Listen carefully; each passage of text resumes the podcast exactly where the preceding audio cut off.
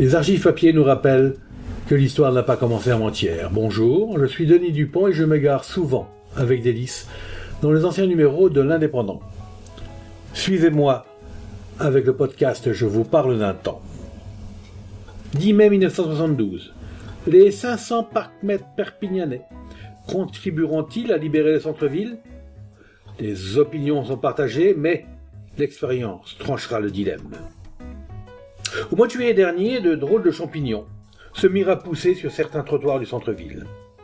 Et les Perpignanais étaient là, à se demander ce qu'au juste signifiait cette brusque éclosion que rien en apparence ne laissait prévoir.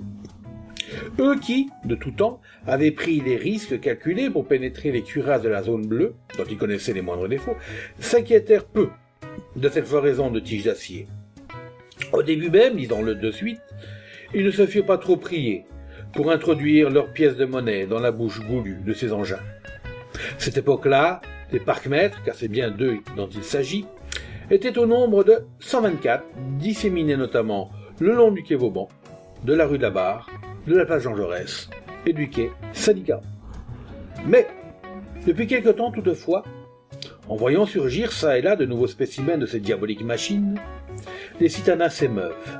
Certains crient tout haut leur mécontentement, et d'autres cherchent à savoir s'il n'y aurait pas là une méthode sournoise de la part de la municipalité pour gréver leur budget d'un nouvel impôt. Certains envisagent même une action de masse pour mettre un terme au règne tyrannique de ce stationnement payant. Ne pouvant rester sourds aux échos de nos lecteurs, nous nous sommes donc livrés à une brève enquête et nous avons ouvert le dossier des parcs-mètres. Les responsables municipaux semblaient tout indiquer pour répondre à notre première question. L'opération parc-mètre nous fut présentée dans le détail. Le but principal de cette formule est de permettre la rotation et le stationnement et de supprimer les voitures ventouses, c'est-à-dire celles qui restent à un emplacement toute la journée, voire même 24 heures sur 24. Le centre-ville se trouverait ainsi, selon les promoteurs, accessible aux chalands qui l'abandonneraient au profit des commerces de la périphérie. La première tanche de parc-mètre installée en juillet dernier comptait 124 unités. La seconde, qui est rentrée en fonction lundi, on comprend 376, soit un total de 500. À l'origine de cette opération, des demandes répétées. De nombreux commerçants et des riverains, en effet, préfèrent payer le prix d'un stationnement de la voiture de leurs clients près de leur boutique plutôt que de voir en permanence les mêmes véhicules rendre leur accès difficile à quelqu'un de pressé. Voilà, donc, dira-t-on, une sage mesure puisqu'elle va dans le sens d'une promotion nouvelle pour le petit commerce du centre-ville. Mais ce centre-ville précisément n'est-il pas une fourmilière au sein de laquelle les commerces ne sont certainement pas une majorité? Cette question, nous n'avons pas manqué de la poser.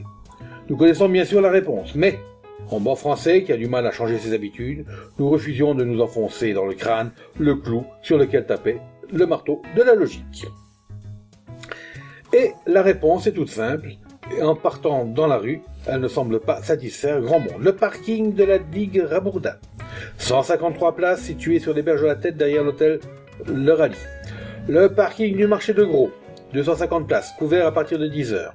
Et le parking de la Pépinière fonctionne rarement à la moitié de leurs possibilités. Ils ne sont pourtant à pied qu'à 3 ou 4 minutes tout au plus de la place de la loge. Que faut-il donc penser, nous a-t-on répondu, de cet état d'esprit des citoyens qui répugnent à laisser leur voiture en de tels endroits, préférant parfois tourner en rang pendant un quart d'heure, et souvent davantage, avant de trouver quelques mètres inoccupés?